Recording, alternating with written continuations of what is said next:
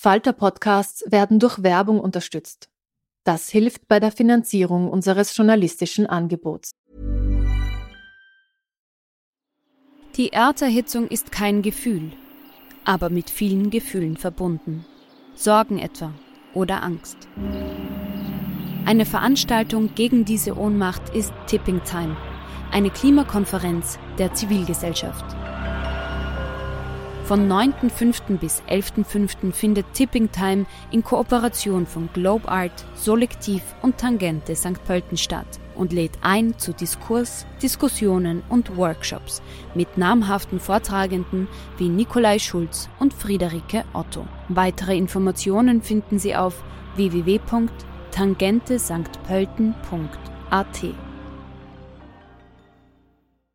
This Mother's Day, celebrate the extraordinary women in your life with a heartfelt gift from Blue Nile. Whether it's for your mom, a mother figure, or yourself as a mom, find that perfect piece to express your love and appreciation. Explore Blue Nile's exquisite pearls and mesmerizing gemstones that she's sure to love. Enjoy fast shipping options like guaranteed free shipping and returns. Make this Mother's Day unforgettable with a piece from Blue Nile. Right now, get up to 50% off at BlueNile.com. That's BlueNile.com.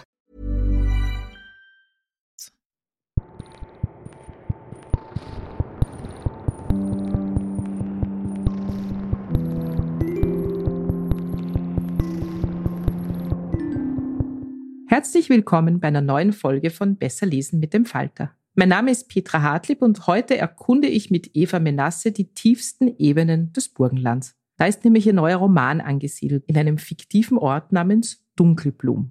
Dass die Geschichte um Dunkelblum allerdings alles andere als fiktiv ist, wird sie uns gleich erzählen. Bleiben Sie dabei. Ja, liebe Eva, ich glaube, ich habe dich vor ungefähr eineinhalb Jahren gefragt, habe ich dir mal ein Mail geschrieben, ob du bei einem Theaterprojekt, das ein Freund von mir organisiert, eine Rede halten möchtest. Und du hast damals sowas von strikt abgelehnt mit den Worten, ich bin in strenger Schreibklausur, ich mache gar nichts. Und jetzt liegt dieser 520 Seiten Ziegel vor mir und ich verstehe jetzt ziemlich gut, was du gemeint hast damals. Ähm, du konntest nichts anderes machen. Wie lange hat dich das neue Buch beschäftigt? Uh, summa summarum drei Jahre. Aber da ist auch das Ideenfinden dabei und die Recherchezeit. Ja, also ich habe es, wie gesagt, sehr genau gelesen. Es ist ein dickes Buch, also man sollte sich ein paar Urlaubstage nehmen vielleicht, damit man auch nicht immer so rausfällt. Es ist noch nicht lang auf dem Markt, aber ich traue mich zu sagen, dass es ein Standardwerk der österreichischen Nachkriegsgeschichte werden wird. Sowas hat man ja aber nicht als Intention im Kopf. Also was war so dein Beweggrund, so ein Monumentalwerk an österreichischer Nachkriegsgeschichte zu schreiben? Also das ist immer so eine Frage, wo die Schriftsteller allesamt komisch antworten und nicht das ja, beantworten, was die, ja, was die, was die Leute wissen wollen. Und ich glaube, das gilt wirklich für uns alle, weil der Zugang zu einem Stoff und zu einer Form und zu einem Roman ist ein ganz anderer, als sich der Leser das, glaube ich, vorstellt. Ich bin ja auch Leserin hauptsächlich und stelle mir das sozusagen als Leserin auch ganz anders vor.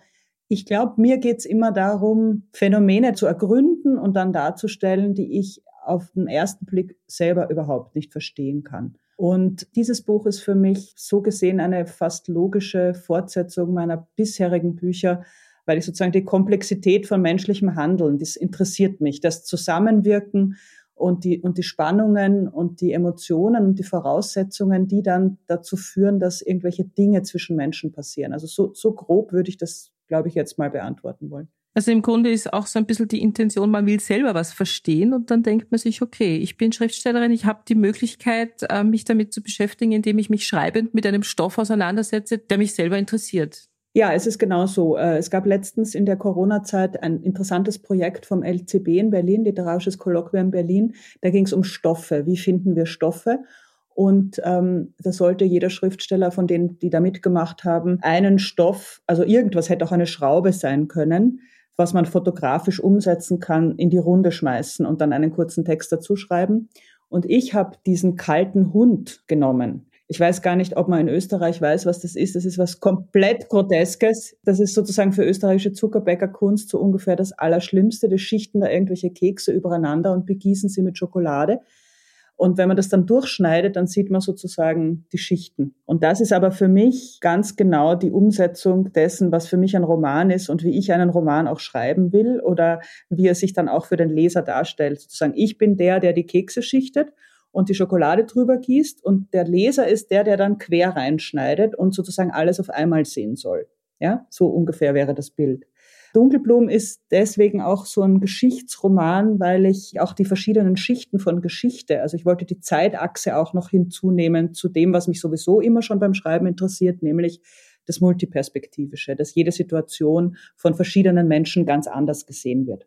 Dann reden wir doch, bevor wir über den Inhalt reden, noch mal ganz kurz über den Titel. Dunkelblum ist ein eingängiger Titel, merkt sich jeder, man weiß eigentlich nicht so genau, was es heißt. Das ist dieser Ort, in dem eben alles spielt, ein Ort im Burgenland, ein Steinwurf entfernt von der ungarischen Grenze. Wie bist du denn auf diesen Namen gekommen?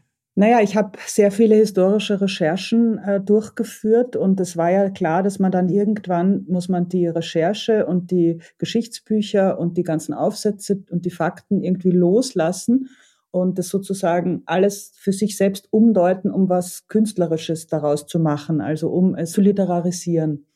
Das begann natürlich damit, dass ich die ganze Landschaft mir fiktionalisieren musste und es war klar, dass kein Ort so heißen darf wie die Vorbilder. Äh, und dann habe ich die Namenslisten einfach nur vertauscht. Also ich habe eine Liste gehabt mit sehr vielen echten Ortsnamen aus Europa, also nicht nur aus Österreich, sondern wirklich aus Mitteleuropa. Und eine Liste, die habe ich, die führen alle Schriftsteller, haben Namenslisten von Personen. Schriftsteller gehen sehr, sehr gerne auf Friedhöfe und schauen sich die Namen an und so weiter oder irgendwelche anderen Namenslisten. Und dann habe ich die, die, diese beiden Listen einfach vertauscht und habe sozusagen für die Landschaft die Familiennamen genommen und für die Familiennamen die Landschaftsnamen. So ist es dann dazu gekommen, dass ich mich sofort fremdgestellt habe, dem eigentlich erarbeiteten, recherchierten Stoff das war sozusagen die erste Zehe, die ich ins Wasser gesteckt habe, sozusagen, um den langen, großen See dann zu durchschwimmen und das Buch zu schreiben. Dunkelblum ist ein jüdischer Familienname, der mir immer schon gut gefallen hat. Meine Eltern kannten ein Ehepaar namens Dunkelblum. Und ich habe den Namen Dunkelblum schon in meinen ersten Notizbüchern vor 15 Jahren stehen, wo ich Vienna geschrieben habe. Ich wollte mit diesem Namen immer was machen, weil er eben genau klingt wie Österreich, finde ich. Also man hat das Gefühl, das bedeutet was, aber es bedeutet, ist eben trotzdem kein wirkliches Wort. Es hat nur so einen irrsinnigen assoziativen Rückraum.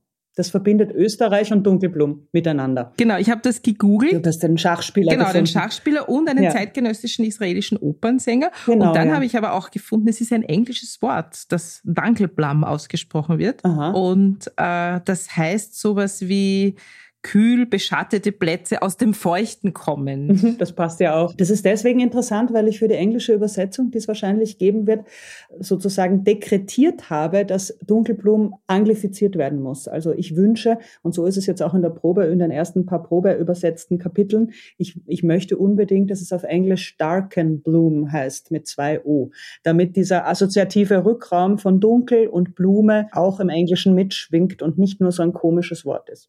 Ja, dann reden wir doch ein bisschen über den Inhalt, damit die Hörerinnen auch ein bisschen verstehen, was du denn da 520 Seiten gemacht hast. Wie gesagt, wir haben schon erzählt, Dunkelblum ist ein kleines Städtchen im Burgenland, in dem eigentlich alles recht beschaulich ist.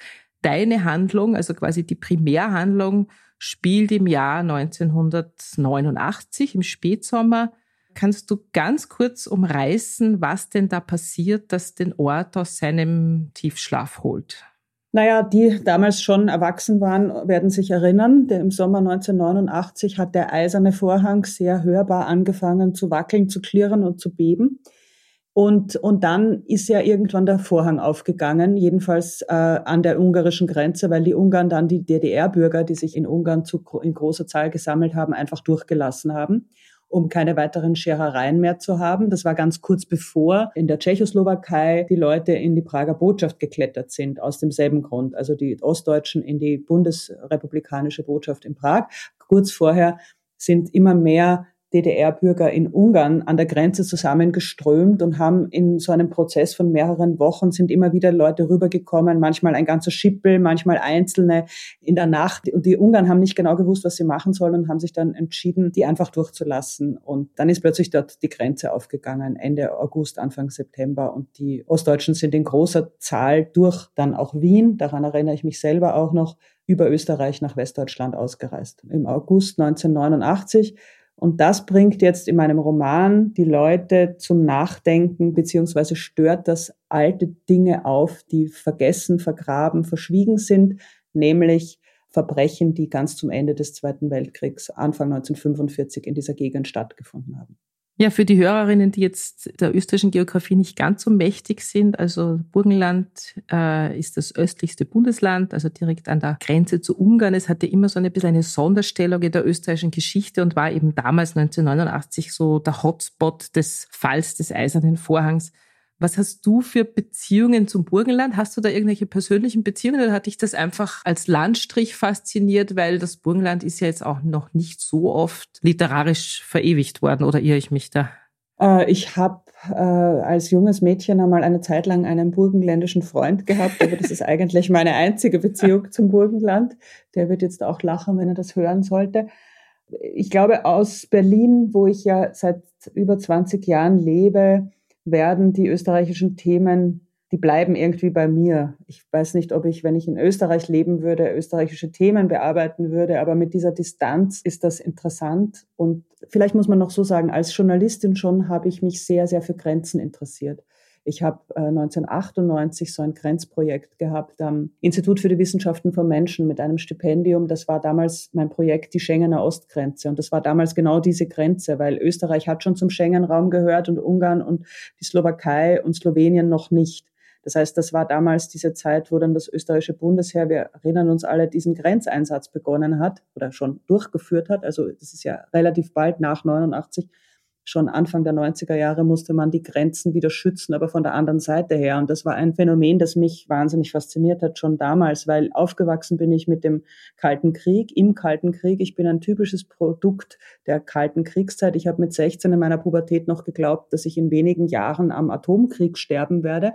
Und deswegen war dieses Aufgehen der Grenze 1989, das war für mich und glaube ich für alle meine Altersgenossen das bedeutendste politische Ereignis in unserer auch politischen Biografie. Und dass man nur wenige Jahre später das eigene Heer dort an die Grenze stellt, weil dort nämlich Flüchtlinge kommen, die man nicht haben will, das hat mich schon als junge Journalistin äh, so beschäftigt, dass ich damals dieses Projekt begonnen habe. Und die ungarisch-österreichische Grenze, die nun eben die burgenländische ist, ist eine wahnsinnig interessante Grenze, weil dort hat es nie eine gegeben bis zum Ersten Weltkrieg. Das war ein riesiges Gebiet, Deutsch-Westungarn, und das war die Kornkammer für Wien, für die Kaiserstadt. Und Wien hat davon gelebt, dass es diesen Rückraum, diesen agrarischen Rückraum von Deutsch-Westungarn gehabt hat. Nach dem Ersten Weltkrieg ist das plötzlich zugegangen. Und das ist ein Grund für die Hungersnot, die dann ausgebrochen ist in Wien.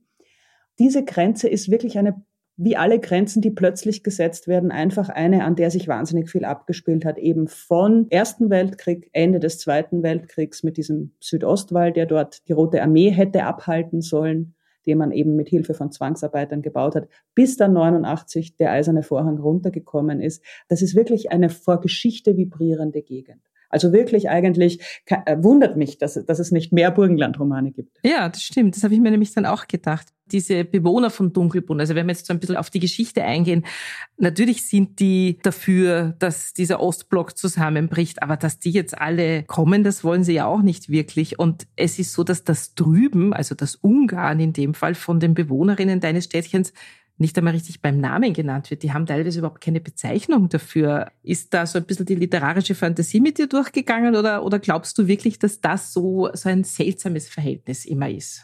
Ich habe das als Wiener Kind so empfunden, dass man zwar immer geklagt und gejammert hat, also als Österreicher, dass, dass das große Reich, die Monarchie, dass das alles zerschlagen und verschwunden ist, aber dass man überhaupt kein Interesse für diese Sprachen gehabt hat und für diese Kulturen. Man hat in meiner Kindheit immer nur nach Westen geschaut, Französisch, Englisch, vielleicht Spanisch hätte man gelernt Und ich finde das ein ungeheures Versäumnis. Also seit 89 der eiserne Vorhang gefallen ist, hat sich da ja was geändert.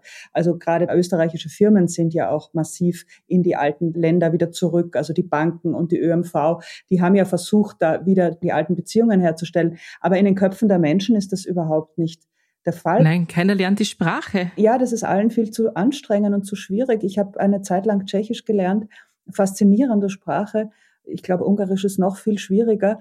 Aber man hat das auch nicht bewahrt, wenn man es sozusagen schon gehabt hat. Also so zweisprachige Familien und so haben das dann ihren Kindern auch nicht weitergegeben. Und all das ist ein großes Versäumnis und dass im Roman die Leute das dann nur drüben nennen und die drüberischen und das drüberische, das ist schon mein vielleicht auch ein bisschen satirischer Kommentar zu diesem Missverhältnis. Wenn die Geschichte, das ist jetzt immer so eine Frage, die schwierig ist wahrscheinlich zu beantworten, mich würde es trotzdem interessieren, ob du da eine Assoziation dazu hast. Also deine Erzählung steigt ja 1989 ein.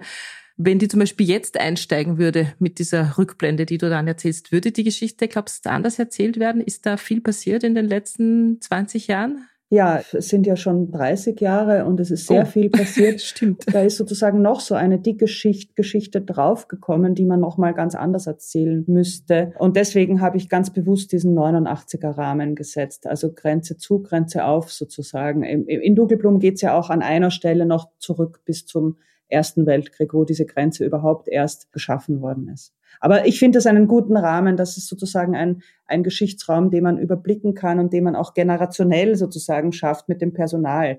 Also ich habe ja auch Leute, die sozusagen diese ganze Strecke durchleben und Protagonisten von Dunkelblum sind. Und das muss man ja auch erst überhaupt in eine Biografie reinkriegen.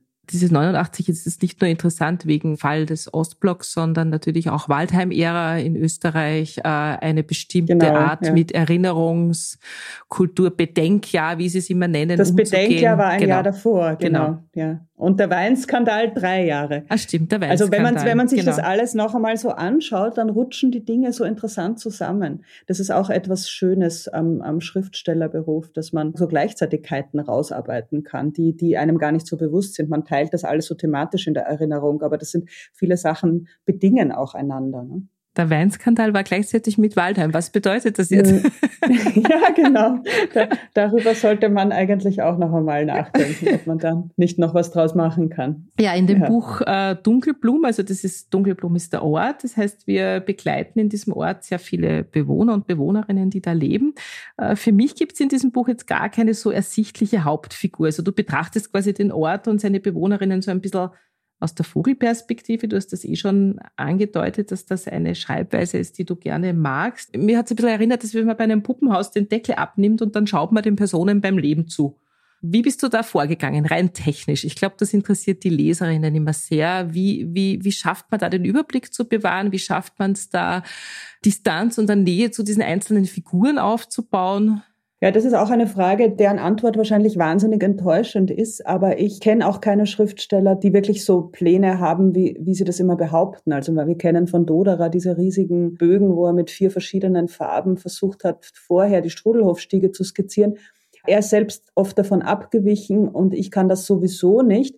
Das heißt, bei mir entsteht wirklich alles beim Schreiben. Ich fange irgendwo an und dann baue ich weiter. Man kann sich das, glaube ich, eher vorstellen wie Sandburgen bauen oder riesige Landschaften aus Lego. Man fängt an einer Stelle an und dann wird's größer und dann schaut's komisch aus und dann denkt man, was fehlt da? Da fehlt vielleicht auf der linken Seite noch was in Rot und dann muss das da dazu und deswegen dauert das Schreiben auch so lang. Also ich schreibe überhaupt nicht schnell, sondern sehr langsam, weil ich bei jedem Schritt immer denken muss, was kommt jetzt als nächstes, was passt, wie ist, wie ist so eine innere Harmonie. Und die kann man auch gar nicht beschreiben, die fühlt man eben dann irgendwann, wenn man in, bei einem Buch mit so vielen Figuren ist wie bei Dunkelblum, musste ich dann schon zu einem relativ frühen Zeitpunkt zumindest Personenlisten für mich selber machen, wo ich den einzelnen Protagonisten Geburtsjahrgänge zugewiesen habe, damit ich dann einfach auch immer nachschauen konnte, wie alt ist der 1945 und wie alt ist er 1965 und er, lebt er dann noch 1989 oder muss es da schon um seinen Sohn gehen und so weiter.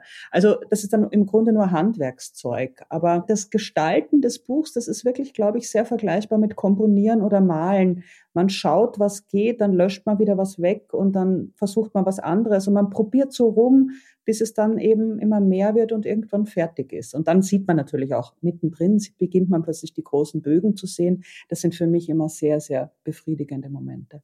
Hast du eine Lieblingsfigur im Roman? Ich habe mehrere Lieblingsfiguren. Für mich ist, glaube ich, die Jene Goldmann-Geschichte die Eizelle des Romans oder die Keimzelle. Also, dass, dass da ein, ein ungarischer Jude eine Dunkelblumerin, also eine katholische Dunkelblumerin heiratet, sie ein Kind bekommen und irgendwie vorhaben, ein ganz normales, banales, glückliches Leben zu führen. Dann kommt aber das 38er Jahr mit allen Implikationen und dann müssen Mann und Sohn weg und die Frau bleibt zurück. Und alles, was dann passiert, das ist sozusagen für mich irgendwie so ein bisschen die dramatische Keimzelle. Und ähm, das ist auch das, woran meine Emotionen am meisten hängen, weil ich habe das ja so gestaltet, dass sie alle voneinander nicht erfahren. Sie, sie, sie überleben alle den Krieg und den Holocaust auf wirklich spektakuläre Weise oder zu, rein zufällige Weise mit viel Glück. Aber sie erfahren nicht voneinander, nur der Leser weiß es. Der Leser kann es ihnen aber nicht sagen über diese Leserbuchhürde das ist ein, wie soll ich sagen, ein Trick oder ein Phänomen, das mich selber als Leserin bei anderen Autoren oft fasziniert hat, dass man als Leser etwas weiß, was die Figuren nicht wissen und dass man so schmerzhaft wünscht, man könnte es ihnen sagen, man kann es aber nicht. Ich habe das Gefühl, du hast für diesen Roman eine sehr eigene Sprache verwendet. Ich habe ja wirklich, glaube ich, alle deine Bücher gelesen ohne, und ohne, dass ich das jetzt groß analysieren kann, habe ich festgestellt, dass du in Dunkelblum irgendwie anders schreibst. Ich bin jetzt keine Literaturwissenschaftlerin, das heißt, ich kann das jetzt auch gar nicht so richtig festmachen. Es ist irgendwie hintergründiger, üppiger. Bist du sprachlich anders herangegangen an dieses Buch oder kam die Sprache quasi von selbst einfach über den Stoff? Einfach weil der Stoff ein anderer ist und die Sprache sich dem Stoff dann in irgendeiner Form anpasst, wenn man es zulässt? Ja, ich glaube, du hast die Antwort gegeben. Also jeder Text sucht sich seinen eigenen Ton, der zu ihm passt. Und ich habe anders angesetzt. Also ich kann vielleicht noch sagen, dass ich am Anfang in den ersten Monaten die schlimmste Schreibkrise meines Lebens gehabt habe. Also ich habe angefangen zu schreiben, das erste Kapitel war relativ schnell da und dann habe ich irgendwie überhaupt nicht mehr weiter gewusst und habe gedacht, das wird alles nix.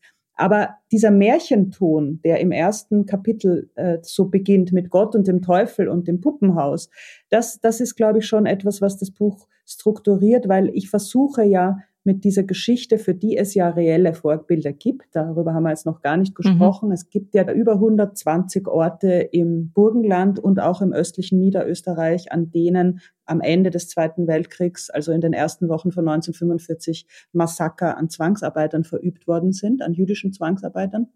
Also das ist nicht nur Rechnitz, wie wahrscheinlich man in Österreich schnell denken wird, sondern es sind da sehr, sehr viele verschiedene Geschichten auch von anderen Orten in diesen Roman eingeflossen. Ähm, ich, ich wollte ja eben keinen Rechnitz-Roman schreiben. Ich wollte auch letztlich keinen Österreich-Roman schreiben, sondern ich wollte etwas über das Böse und das Grausame und das Schweigen und die menschliche Unfähigkeit schreiben. Und das muss man dann wirklich immer so eine oder zwei Stufen höher hängen. Und dadurch, glaube ich, hat sich die Sprache ergeben. Die Sprache versucht schon zumindest am Anfang so, so einen paradigmatischen Horizont aufzureißen. Gleichzeitig ist es aber vielleicht mein österreichisches Buch, österreichischer noch als Vienna. Und es hat mir einen unglaublichen Spaß gemacht, so viel Slang und Dialekt uh, und österreichisches, österreichischen Wortschatz in dieses Buch reinzubringen, wie eben hier. Das war echt ganz schön, das, das zu schreiben und dann auch am Schluss dieses Glossar zu machen. Das war die abschließende Frage. Du erscheinst in einem deutschen Verlag, also bei Kiepenheuer und Wietsch. Das ist ein Verlag, der in Köln sitzt. Das ist ein sehr österreichisches Buch, das du da geschrieben hast. Also einerseits sprachlich, du hast es schon gesagt, mit vielen österreichischen Ausdrücken, Dialektwörter und einem Glossar. Aber eben auch so viele Dinge aus der österreichischen Geschichte, die jetzt gar nicht im gesamten deutschen Sprachraum bekannt sind. Zum Beispiel eben das Massaker von Rechnitz, was ganz wichtig ist in diesem Buch. Dieses panonische Picknick mit Otto von Habsburg man kann jetzt nicht davon ausgehen, dass alle über diesen Fall Rechnitz zum Beispiel Bescheid wissen. Wie liest man, glaubst du, das Buch, wenn man nicht so firm ist in österreichische Geschichte? Ist es dann was Exotisches? Bringst du dem Lesern das näher oder was hast du da im Kopf gehabt? Auch in Deutschland hat es eine ganze Menge Massaker gegeben am Ende des Zweiten Weltkriegs. Es hat auch Massaker an Deutschen gegeben in den Sudetenländern, in den früheren. Also das 20. Jahrhundert ist ja ein, ein Jahrhundert gewesen der unvorstellbaren Grausamkeiten auf europäischem Boden.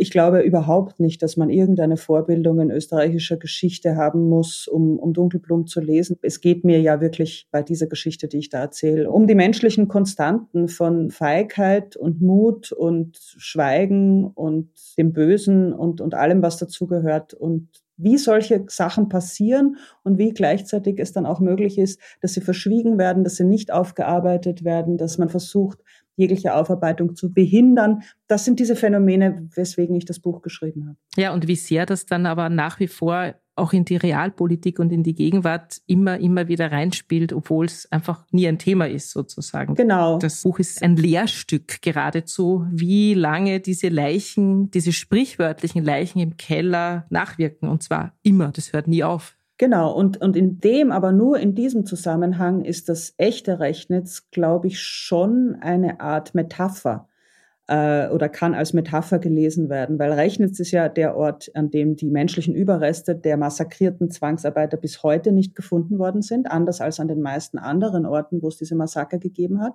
Dieses Nicht-Finden und dieses Nicht-Auftauchen ist, glaube ich, heute wie ein Fluch mhm. für die heutigen Rechnitzer.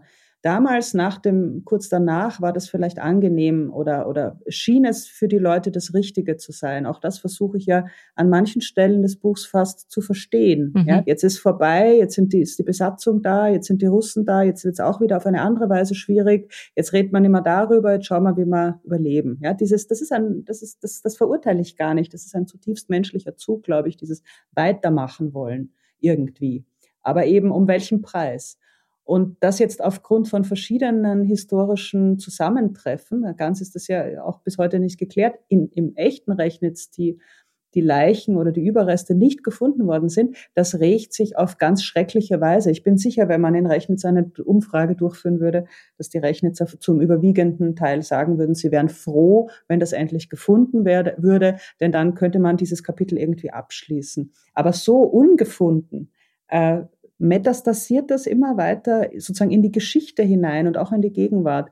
Ich verdanke ja einem Essay von Martin Pollack sehr viel, der ja auch im Burgenland lebt und der ein Buch geschrieben hat mit dem wirklich ganz tollen, mich faszinierenden Titel Kontaminierte Landschaften, wo er diese These entwickelt, dass die Verbrechen und ungeheuren Grausamkeiten, die begangen worden sind, in den Landschaften irgendwie vorhanden bleiben, auch wenn man keine keine Spuren mehr davon findet, äh, weil die Landschaften ja das gesehen haben, das Verbrechen. Ja, das ist ein bisschen metaphysisch, aber das leuchtet mir schon sehr ein. Und auch das war sozusagen einer der Antriebe, diesen Roman zu schreiben, um die, die, die Landschaft so zu entrollen und die Geschichte zu entrollen und zu zeigen, was da alles drin steht in diesem geografischen und historischen Raum. Ja, also wie die Hörerinnen jetzt schon erahnen können, ist es ein üppiges Buch. Es hat nicht nur 520 Seiten, sondern es ist auch wirklich viel, viel Stoff wir könnten jetzt noch eine halbe Stunde drüber reden, aber wir wollen ja auch, dass die Leute das Buch lesen. Also ich glaube auf jeden Fall, du hast einen Soundpflock eingeschlagen ins Burgenland mit diesem Buch und äh, ich wünsche vor allem, dass du viele Lesungen im Burgenland machen wirst. Hm. Bin ich mal gespannt. Bin ich auch gespannt. Hatte ich bis jetzt noch nie. ja, aber das äh, würde mich dann sehr interessieren, weil du dann sicher auch mit Leuten ins Reden kommst und so. Also das wäre sicher eine spannende Lesereise. Ich wollte noch sagen, das Burgenland ist ja jetzt 100 Jahre bei Österreich. Ne? Das ist ja auch noch irgendwie ein komischer Zufall, dass mein Buch genau in diesem Jubiläumsjahr des Burgenlands erscheint. Das hast du dir natürlich nicht vorher ausgerechnet. Du machst jetzt nein, ein Burgenlandbuch zum Jubiläum. Nein, nein, ganz und gar nicht. Okay. Nein. Ja, vielen Dank fürs Gespräch und viel Erfolg mit diesem tollen Buch. Dankeschön. Bevor uns Eva Menasse einen kurzen Abschnitt aus Dunkelblum vorliest, hören wir noch ein paar Tipps der Falter-Redaktion. Mein Name ist Matthias Tusini, ich leite das Falter-Feuilleton und bin Kunstkritiker. Ich möchte Ihnen diese Woche zwei Bücher vorstellen. Das eine ist von Philipp Sarasin, einem Schweizer Historiker, und trägt den Titel 1977, eine kurze Geschichte der Gegenwart. Es ist bei Surkamp erschienen. Das andere Buch über die 70er Jahre stammt von dem bildenden Künstler Duncan Henner Tagebuch der 70er Jahre im Untertitel und ist bei Rowold Berlin herausgekommen. Der Historiker Philipp Sarasin nimmt das Jahr 1977 her, um ein historisches Panorama zu entfalten, das bis in die Gegenwart nachwirkt. Alle wichtigen Motive, die uns auch heute noch beschäftigen, wurden damals verhandelt. Also abgesehen jetzt von der unglaublich reichhaltigen Popkultur dieser Zeit, also die von Punk bis zu Disco reicht, hat das Jahr 1977 auch politisch viel geprägt. So ist die antirassistische Identitätspolitik damals stark diskutiert worden. Die Ökologiebewegung hatte ihren Auftritt. Die neoliberale Ökonomie war in den Startlöchern. Auch die linke Geschichte erlebte damals eine Zensur. Die Rote Armee-Fraktion machte aus der Revolution eine gewalttätige Farce, wodurch eben das revolutionäre Denken aus den Lehrbüchern linker Bewegungen verschwunden ist. Sarrazin schreibt ein essayistisches Buch, also recht anspruchsvoll ist, aber durchaus lesbar. Und es macht natürlich auch für ältere Leser und Leserinnen Spaß, in die Kapitel der eigenen Kindheit oder Jugend einzutauchen. Wem das vielleicht etwas zu konzentriert erscheint, dem sei zur Auflockerung gewissermaßen Henners Tagebuch der 70er Jahre empfohlen. Dive ist ein Logbuch eines abenteuerlichen Jahrzehnts. Henna hat bereits als Schüler die Ausläufer der psychedelischen Bewegung erlebt und mitgelebt. Also als Mitglied einer, einer Hippie-Band ging dann nach New York und tauchte dort quasi in das wahrscheinlich außergewöhnlichste Jahrzehnt seit den avantgardistischen 20er Jahren ein. New York war damals eine halb verfallene Metropole, in deren Ruinen sich unglaubliche künstlerische Strömungen entwickelt haben. Henna hat sie alle erlebt und ausgelebt. Er war mit den Protagonisten der frühen Punkbewegung, Patti Smith oder den Ramones unterwegs, hat das CBGBs, das berühmte Musiklokal, besucht und hat dann mit Andy Warhol den wohl wichtigsten Künstler der Gegenwart kennengelernt, der damals in New York in der Factory seine ganz wichtige, einen wichtigen Ort der kreativen Grenzüberschreitung geschaffen hat. Also Henner erzählt viele amüsante Anekdoten und auch Anekdoten, die sozusagen so die, die Kunstgeschichte ergänzen, die offizielle Kunstgeschichte ergänzen. Dieses Porträt des Undergrounds hat vielleicht nur ein Manko. Er schreibt so im Stil der 70er Jahren, also im antiliterarischen Slang-Stil und ähm, das ist natürlich in der deutschen Übersetzung holpert das hin und wieder. Deswegen könnte ich vielleicht in diesem Fall doch das äh, Original nahelegen, das quasi den, den Sound der Zeit äh, vielleicht doch besser einfängt. Sarasin und Henna zusammen ergeben ein doch sehr tiefes und tiefgehendes Porträt eines Jahrzehnts, das bisher noch nicht so stark im Fokus der Geschichtsschreibung stand. Danke für die Tipps. Eva Menasse wird nun einen kurzen Ausschnitt aus Dunkelblum, erschienen im Kiepenheuer und Witsch Verlag, vorlesen. In Dunkelblum haben die Mauern Ohren, die Blüten in den Gärten haben Augen, sie drehen ihre Köpfchen hierhin und dorthin, damit ihnen nichts entgeht, und das Gras registriert mit seinen Schnurrhaaren jeden Schritt. Die Menschen haben immerzu ein Gespür. Die Vorhänge im Ort bewegen sich, wie von leisem Atem getrieben, ein und aus, lebensnotwendig. Jedes Mal, wenn Gott von oben in diese Häuser schaut, als hätten sie gar keine Dächer, wenn er hineinblickt in die Puppenhäuser seines Modellstädtchens, das er zusammen mit dem Teufel gebaut hat zur Mahnung an alle, dann sieht er in fast jedem Haus welche, die an den Fenstern hinter ihren Vorhängen stehen und hinausspähen. Manchmal, oft, stehen auch zwei oder sogar drei im selben Haus an den Fenstern in verschiedenen Räumen und voreinander verborgen. Man wünschte Gott, dass er nur in die Häuser sehen könnte und nicht in die Herzen. In Dunkelblum wissen die Einheimischen alles voneinander. Und die paar Winzigkeiten, die sie nicht wissen, die sie nicht hinzuerfinden können und auch nicht einfach weglassen, die sind nicht egal, sondern spielen die allergrößte Rolle das, was nicht allseits bekannt ist, regiert wie ein Fluch. Die anderen, die Zugezogenen und die Eingeheirateten, wissen nicht viel. Sie wissen, dass das Schloss abgebrannt ist, dass die Nachkommen der Grafen jetzt in verschiedenen, weit entfernten Ländern leben, zum Heiraten und zum Taufen aber üblicherweise zurückkommen, woraufhin es große Feste gibt für den ganzen Ort. Die Kinder holen aus den Bauerngärten Blumen und winden Girlanden, die alten Frauen kramen ihre hundertjährigen Trachten heraus und alle stellen sich entlang der Herrengasse auf und winken. Mit nadelspitzem Lächeln nehmen die ausländischen Bräute wahr, dass hier, trotz der vor langem erfolgten republikanischen Übernahme, noch auf die Untertanen Verlass ist. Zumindest alle heiligen Zeiten einmal. Das war es auch schon wieder mit Besser lesen mit dem Falter für heute. Unser Gast war Eva Menasse mit ihrem neuen Buch Dunkelblum, erschienen bei Kiepenheuer und Witsch. Wir hoffen, es hat Ihnen gefallen. Abonnieren und bewerten Sie uns bei Apple Podcast, bei Spotify oder in der Podcast-App Ihrer Wahl. Alle Informationen zu den einzelnen Büchern bekommen Sie auch auf falter.at slash Buchpodcast oder in den Shownotes zu jeder Episode. Alle zwei Wochen gibt es eine neue Folge. Ich freue mich auf das nächste Mal.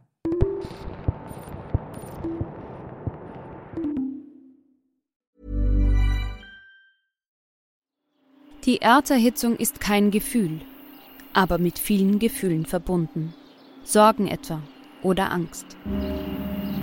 Eine Veranstaltung gegen diese Ohnmacht ist Tipping Time, eine Klimakonferenz der Zivilgesellschaft.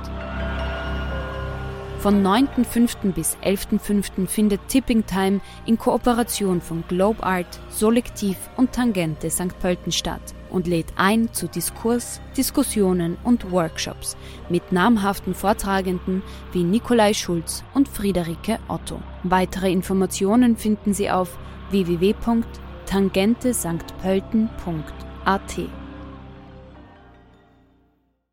Hi, I'm Daniel, founder of Pretty Litter. Did you know cats tend to hide symptoms of sickness and pain? I learned this the hard way after losing my cat, Gingy. So I created Pretty Litter, a health monitoring litter that helps detect early signs of illness by changing colors, saving you money and potentially your cat's life. Pretty Litter is veterinarian developed, and it's the easiest way to keep tabs on your fur baby's health right at home. Go to prettylitter.com and use code ACAST for 20% off your first order and a free cat toy. Terms and conditions apply. See site for details.